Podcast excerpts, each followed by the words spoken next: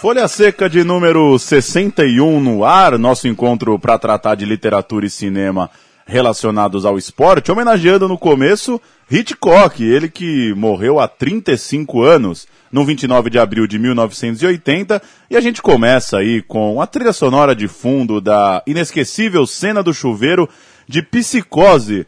Eu sou Paulo Júnior, tudo bem, Leandro e a mim? Tudo bem, Paulo Júnior. Você me pegou de surpresa. Eu achei que eu falava com você só no segundo bloco. É que eu só ia te perguntar se você se assusta com o psicose. Não mais. Não mais. Não mais. O nosso entrevistado de hoje é Marcelo Duarte, editor da Panda Books, que você já leu, ouviu e viu com certeza por aí, do Guia dos Curiosos, é, do Eterno Loucos por Futebol na ESPN Brasil. O Marcelo vai bater um papo com a gente sobre o livro O Jogador Secreto, que a Panda Books está trazendo para o Brasil numa versão em português. Olá, Marcelo, tudo bem? Tudo bom, um grande abraço para vocês todos aí. Marcelo, é, para quem talvez não é muito do meio do jornalismo esportivo especificamente, é, explica um, um, pouco quem é o jogador secreto, onde surgiu essa sacada, é, que, que história é essa que está chegando agora em português nesse livro editado por vocês? Bom, ele é tão secreto, mas tão secreto que nem mesmo eu, que sou editor do livro aqui no Brasil, tenho ideia de quem ele seja, né? E isso é um, um dos grandes mistérios do futebol na Inglaterra. Existem blogs em que os, os leitores, né, os torcedores ficam tentando descobrir a identidade desse jogador.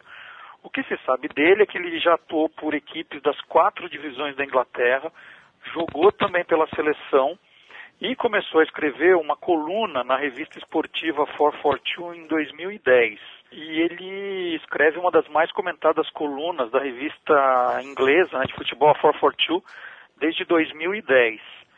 E juntando um pouco desse material para a revista, né, esse jogador secreto, é, ele, ele montou um livro em que ele conta uma, como foi uma temporada dele no futebol, no campeonato inglês. Né? O que se diz é que, na verdade, não é um, uma temporada certinha, que ele pegou trechos de várias temporadas, ele mudou a ordem de alguns acontecimentos é, para que ninguém soubesse quem ele é, porque ele acha que o dia em que a identidade dele for descoberta, ele, ele, vai ter que fugir da Inglaterra, porque nunca mais ele vai poder pisar é, em qualquer gramado por lá.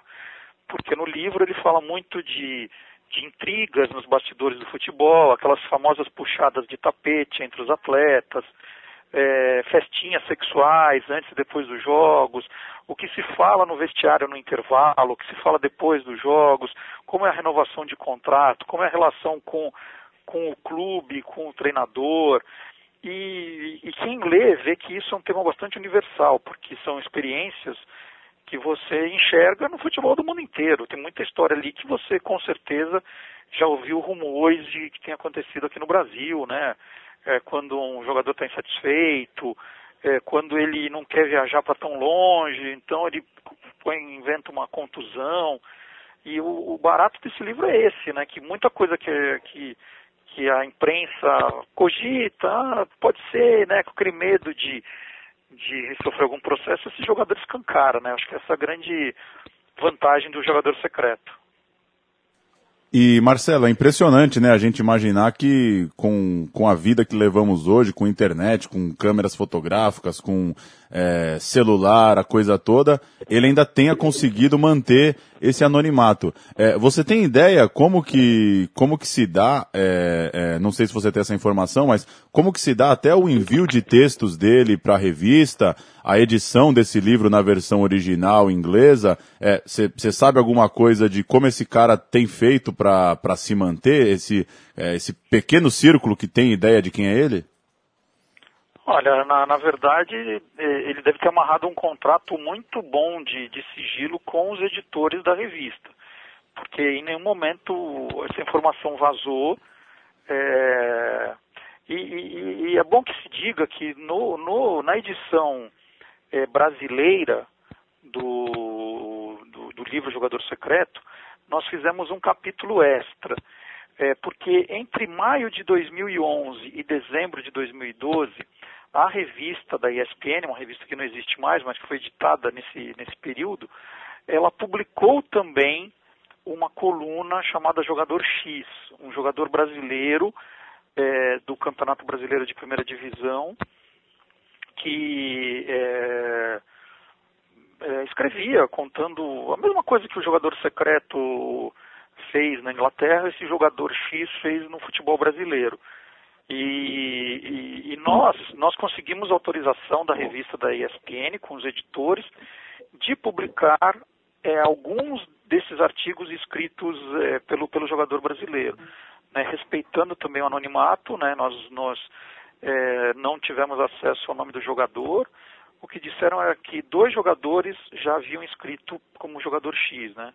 Que, então eles, eles fizeram a escolha dos melhores textos e nós estamos nessa versão nacional, nessa edição brasileira, incluindo também textos do, de um jogador X brasileiro. E você que, que já teve contato com essa, com essa obra, obviamente, o jogador secreto, o é, que, que dá para trazer de particularidade por exemplo, da vida de um jogador lá na Inglaterra? O que que talvez te chama a atenção do clima que esses caras têm, da relação do futebol lá, até da imprensa, que a imprensa esportiva é, trabalha de forma uh, diferente do Brasil, os tabloides é, têm uma, têm uma maneira de se portar, outros veículos mais sérios se portam de outra forma. Tem alguma particularidade que você poderia destacar, Marcelo? Ah, o, acho que o que chama atenção muito é essa questão do, do profissionalismo, das viagens, das concentrações, principalmente da pré-temporada, como eles encaram isso. É, isso acho que esse profissionalismo é, mostra um pouquinho dessa, dessa diferença que a gente tem é, para o futebol europeu, né, no caso, futebol inglês. Agora, quando você coloca dessa coisa da relação humana, você vê que tem muita coisa parecida. É, embora sejam jogadores é, disputando um campeonato riquíssimo, tem toda a, a, discussão de, de puxada de tapete, tem toda a discussão de é, relacionamento com o treinador, é, as conversas, né, a ciumeira, um jogador que recebe mais que o outro, é, os bastidores de uma convocação de seleção brasileira, de, de seleção inglesa no caso. É, então, assim, a gente, a gente vê que é, pelo, pelas histórias que o jogador conta, quando ele, ele, descreve, por exemplo, a, a pré-temporada, a gente não imagina nada parecido no Brasil. Mas quando ele fala de jogador que de repente resolveu não ir para determinado país, o jogador tinha preguiça de ir, a gente lembra daquele caso histórico que o, o Serginho, né, hoje é auxiliar técnico do Santos, e esse centroavante aí de São Paulo, Santos e Corinthians, é, contava que ele não ia para Marília de jeito nenhum, né? Quando ele olhava a tabela e via que ia jogar em Marília, ele dizia que namorou a filha de um delegado lá e não queria voltar, ele tomava cartão amarelo, eles se machucavam, mas ele não ia de jeito nenhum. E você vê coisas muito semelhantes ao, ao, ao, jogador secreto, né, o que ele descreve aqui, com o que a gente vê no, no, no futebol brasileiro até hoje. Um, tem um trecho muito interessante, né, que foi divulgado aí na, na nos materiais de divulgação de vocês. É, eu vejo ele aqui reproduzido no blog do Juga Kfouri, que conta, né, uma história de o jogador secreto é, um pouco receoso, com medo de descobrirem a identidade dele, né, ele convive com essa, com esse problema. E certa vez, num posto de gasolina, ele viu uma manchete de um jornal, escândalo de orgia na Premier League. Na hora ele ficou meio assustado, né? Foi comprar um exemplar para ver do que, que se tratava e a notícia tinha sido é, é, feita a partir da coluna dele. E ele, claro, toma todo o cuidado de, de não colocar os nomes reais, de ocultar, de misturar algumas histórias. Como você lembrou, mistura até as, as temporadas, né, em algumas vezes, para para não deixar tão claro, para não correr o risco de colocar ninguém numa situação ruim. É, Marcelo, para a é... gente. Oi, pode falar. Não, é que ele, ele, ele explica, ele, ele abre o livro assim, explicando todos os cuidados, o medo que ele tem de ser descoberto.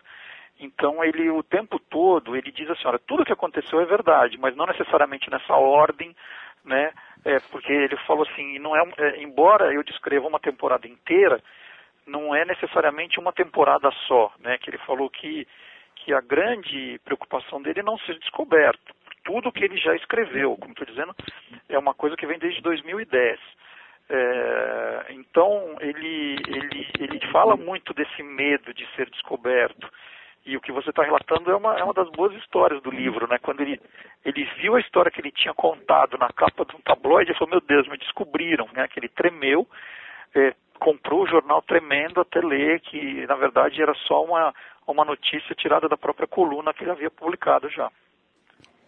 E para a gente fechar, Marcelo, é curioso, né? Porque a gente está sempre aqui falando com jornalistas, com escritores, com, com diretores é, de documentários, de filmes relacionados ao esporte, e dessa vez não temos o autor. Eu queria saber, é, até por curiosidade, como que é para vocês, se você já tinha feito é, algum trabalho nesse sentido, que se mudou alguma coisa, o fato de ter que ter esse cuidado é, com o autor e o fato inevitável das pessoas, obviamente, perguntarem para vocês quem é esse cara, né? Terem a curiosidade de saber quem é. é e também, enfim, é, que você falasse um pouco aí dos lançamentos da Panda, o que, que, que, que tá chegando por aí. Vira e mexe, a gente passa por livros que são de vocês e é, é só entrar no site para ver que o, o leque aí relacionado a futebol, a esporte de forma geral, já é bastante grande dentro da editora. É, na, na, verdade, é, nós, nós, compramos esse título já como, como Player X, né? tem uma, uma agência literária em Londres que vendeu os direitos, nós compramos diretamente, então em nenhum momento questionamos é, quem era o autor, porque é um, é um livro que já vem com, com bastante sucesso da Inglaterra, é, foi editado é, com os textos de uma revista que é espetacular, que é 442, então não resta dúvida que era um produto de qualidade. Então, é, assim, eu, eu não, se as pessoas perguntarem quem é, eu não posso dizer porque eu não faço a menor ideia de que jogador é esse. É uma, uma coisa que já vem escrito no, no contrato que é sigiloso, que eles jamais vão revelar. É, da Panda, eu acho que esse, esse livro vem coroar bem um projeto que nós começamos com o livro Jogo Sujo, do jornalista escocês Andrew Jennings, que sim, foi o, é o grande inimigo da, da corrupção na FIFA, né? E nós percebemos, ao lançar o livro do Andrew Jennings em 2011, 2012, que existia no mercado de amantes de futebol um espaço para esses livros de jornalismo esportivo, né? Não é só o livro de crônica esportiva, só falando dos campeões, fazendo um oba-oba para os jogadores, não, que fossem grandes reportagens de formato de livro. Então lançamos os dois do Andrew Jennings, lançamos um ótimo que era La Doce, La Doce que é o, o, livro contando os bastidores da, da torcida mais famosa do Boca Juniors, de um jornalista argentino, o Gustavo Grabia, e, e quando nós vimos os originais do Jogador Secreto, nós percebemos que era um livro que combinava muito com, com esse perfil de livros, reportagens de futebol que a Panda vem publicando. E, sem dúvida, é para quem gosta de bastidores de futebol, um livro espetacular. E futebol sempre foi uma, uma coisa que a Panda sempre teve uma preocupação muito grande. Nós acabamos de lançar um livro chamado Sportonomics, que é um livro que traz é, estatísticas, números de bastidores de futebol e de outros esportes, que é um livro também que segue essa linha que eu estou falando de, de, livros de reportagem. E é, para o mês que vem, a, a, a, grande novidade que a gente vai lançar é um livro do Eric Betting, um jornalista também bastante reconhecido, que escreveu um livro com a história das bolas de futebol. Então é chamado O Livro das Bolas de Futebol, esse é o nome do livro. E a gente vai contar, tem uma linha do tempo de, do, da história das bolas, e mais do que isso, é um grande livro ilustrado com as bolas é, usadas nos principais campeonatos nacionais e internacionais.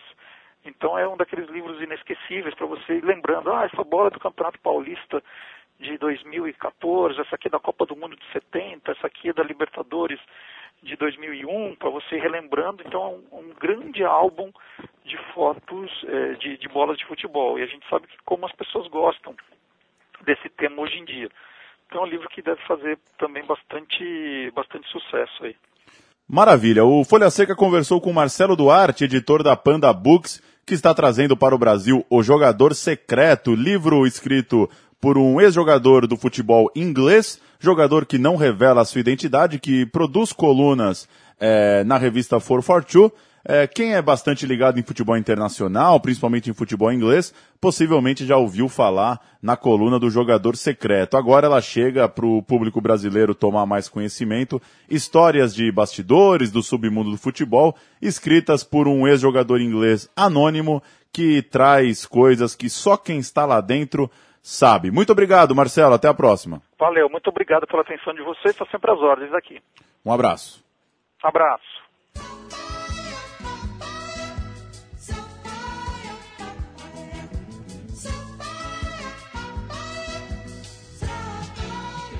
Folha seca. Leandro e a mim, tudo bem? Tá tudo bem, Paulo. Eu eu acho que um dia aos 50 anos eu vou ouvir esse papaiá papá. Ah, vou lembrar desses momentos aqui, né? são bons Esses momentos. momentos entre, entre um bloco e outro, desliga o telefone, sobe o áudio do bloco 2. Nem sempre dá certo, mas a gente. é, Vai que vai. vai que vai. É legal, né, a história do jogador secreto. Deve ser um bom exercício terapêutico escrever colunas anônimas, né? Ah, Poder é- falar tudo que você quer, coisas que são interessantes e ter que fazer esse exercício de anonimato não deve ser tão simples, né? É, eu sou jornalista. Gostaria de ter sido jogador de futebol. Sendo quem sou, portanto jornalista, acho um trabalho bem legal. É, me estimularia a fazer parte de um, de um, de um trabalho desse sigiloso, um trabalho que demanda uma apuração e uma confiança é, louváveis. Porém, se eu fosse jogador, eu jamais abriria minha boca para falar sobre, sobre certas coisas de vestiário, de dia a dia. Eu, eu, eu acho que é o, seria um ponto de vista que eu precisaria, claro, ser jogador, pra, pra- mas enfim. Você precisaria estar muito revoltado com a sua carreira também, né? é, Outro momento. É, eu acho. Não é o seu caso hoje, né? Hoje não, hoje não, hoje não, hoje estou bem. Vamos com as curtinhas? Curtinhas. Segunda-feira, 27 de abril, foi aniversário de 75 anos do estádio do Paquembu, inaugurado em 1940, com vitória do Palmeiras sobre o Curitiba por 6 a 2 Para quem curte li- literatura e fotografia, recomendar mais uma vez o livro Paquembu, de Tomás Farcas, que traz toda a relação afetiva do fotógrafo com o estádio. É, existe também um livro de uma coleção do Instituto Moreira Salles, cujo fascículo de Tomás Farcas se chama Em Jogo. Traz 21 grandes fotos eh, do estádio no olhar de Farcas entre 1942 e 1946. Coleção toda essa que também está disponível lá no Museu do Futebol. No fim ali do tour do museu você tem as fotos do Paquembu eh, pelo olhar e pelas câmeras de Tomás Farcas. Leandro e a mim. Um dia você escreveu em algumas, em algum- lugar por aí, Paulo, eu te leio. Um muro, tan- um é, muro. eu te- eu te leio em tantos outros, outros lugares. é, que, que mundo é esse que rejeita o impecável, né? É, O Pacaembu é impecável. O Pacaembu não, não, não dá déficit pra ninguém, sabe? O Pacaembu é confortável pra quem vai, é legal pra quem trabalha, é bonito, é charmoso, tem história, tem presente. E é triste porque faz, completa 75 anos agora e a notícia que, que, que corre é que já faz mais de um mês que não tem um jogo lá, né? à espera né, da, dos processos de licitação para uma parceria público-privada, meio sem saber o que pode acontecer. E quando se fala em tombamento, a gente lembra do Maracanã, que também tinha um tombamento, ainda que, que era um momento de Copa do Mundo, uma pressão política muito maior. Não consigo imaginar o, o Pacaembu sendo derrubado, até pela, pela posição que está na cidade, pela, pelo perfil do bairro que está em volta. Difícil que ali um dia dê lugar a um mega empreendimento cheio de, de trânsito, de barulho. Mas já vimos de tudo, né? Já vimos de tudo e aos pragmáticos do, do planeta Terra, eu espero uma apresentação em PowerPoint da Antártica, mostrando ah, quantas cervejas ela vendeu a mais com esse naming rights, o naming rights mais famoso da história do futebol brasileiro com, com o Parque Antártica, né? Pois é. É um estádio que, que carregou o nome da Antártica por tantos anos. E você que sempre preferiu o Guaraná Brahma, né? Ficou órfão do Guaraná Eu Brahma. fiquei órfão do Taí, né? Guaraná Também. Taí era um, era um poçante, né? Sensacional. E o Coate nunca me convenceu, Leandro. Nunca, amigo. outro dia eu fui à geladeira do metrô, Ah. não tinha Coca-Cola, só tinha Quat. Eu tive que, puf, apertei no Quat, tomei um Quat. A segunda é sua. Não marcou, não marcou minha história essa quate. Os 10 mais do Bahia, vem aí, Paulo Júnior. Livro de Clara Albuquerque, autora de Os Sem Copa, craques que encantaram o Brasil e nunca participaram de um Mundial, livro de 2014. E também de A Linha da Bola, tudo que as mulheres precisam saber sobre futebol e os homens nunca souberam explicar. Este de 2007. A Clara, que já foi entrevistada aqui por você, né, Paulérrimo, no Folha Seca, está também numa campanha de financiamento coletivo no site Kikante, buscando é, o objetivo dela, 16 mil reais. Kikante.com.br. Kikante de kick, de chute, né? K-I-C-K. Ele mesmo. Kikante.com.br. Entra lá e tente, se, tente ajudar o livro da Clara, o livro Os 10 Mais do Bahia. Eu não vou te pegar e perguntar quem são os seus 10 mais do Bahia. O sapatão tá. ah, com certeza tá. E o Bobô, né? O Bobô tá. O Bobô, o Bobô tá. O Jean, grande goleiro. Monstro. O Charles. Que beleza. Hoje, Leandro e a mim, quarta-feira, 29 de abril, aniversário de 45 anos de André Agassi. É, já falamos muito aqui em outros programas sobre a biografia do ex-tenista. E nessa segunda-feira, a Mariana Lajoro, do Esporte Fino, é, fez um texto falando sobre cinco biografias polêmicas do esporte. A gente falou na semana passada do livro do Amaury Levaux, nadador francês, que acusou o César Cielo de ser de, de fazer uso do doping. A própria Mariana Lajolo, no, no última, na última quinta-feira, ela esteve aqui para participar do Esporte Fino, né? Confirmou com a gente que o Cielo tem uma, uma fama muito ruim na Europa, nas competições internacionais. As, o, o mundo da natação, os atletas desconfiam muito e alguns até acusam ele de fazer uso de substâncias ilícitas. É, e a biografia do Agassi está aqui na lista das cinco biografias trazidas é, pela Mariana. Além da, dessa biografia do, do Levô, que motivou a matéria, em segundo lugar, aberto, uma biografia de André Agassi, e quando ele lembra, né, conta que usou maconha, usou metanfetamina, jogou sob efeito de drogas e faz toda uma. É uma das biografias é, do esporte mais elogiadas, até por quem não é do esporte, por quem tem, tem apreço pela leitura, pela literatura, pela clareza com que, com que o Agassi resolve escancarar a sua vida e porque também é muito bem escrita, Leandro a mim. É a maior que eu já li, Paulo Júnior. A maior biografia esportiva que eu, que eu já li na minha vida. E olha que você conhece várias histórias, né? É, e não são poucas as biografias esportivas que eu já li. Inclusive o Lance Armstrong estou vendendo por 59 centavos a biografia dele. Cada semana cai Uh, cai, cai, um pouco a sua vida, né, Lance Armstrong? É... Aquele zine que você comprou uma vez em Paris, Lance Armstrong, pedalando e sonhando. Exato. É, Exato. Também está desvalorizadíssimo. É. Pois é, mas o, a delicadeza com que é narrado o livro do Agassi e ao, e ao mesmo tempo tão verdadeiro e tão duro consigo mesmo, é um livro realmente espetacular. E ponto para Mariana Lajolo, citou cinco livros, um deles eu li, os outros quatro eu não li, mas se tivesse na minha frente, levaria para a minha cabeceira, Paulo. Você tem cabeceira na cama? Pois é, a cabeceira que nunca fica perto da cabeça, né? A minha fica longe da cama, mas tá lá.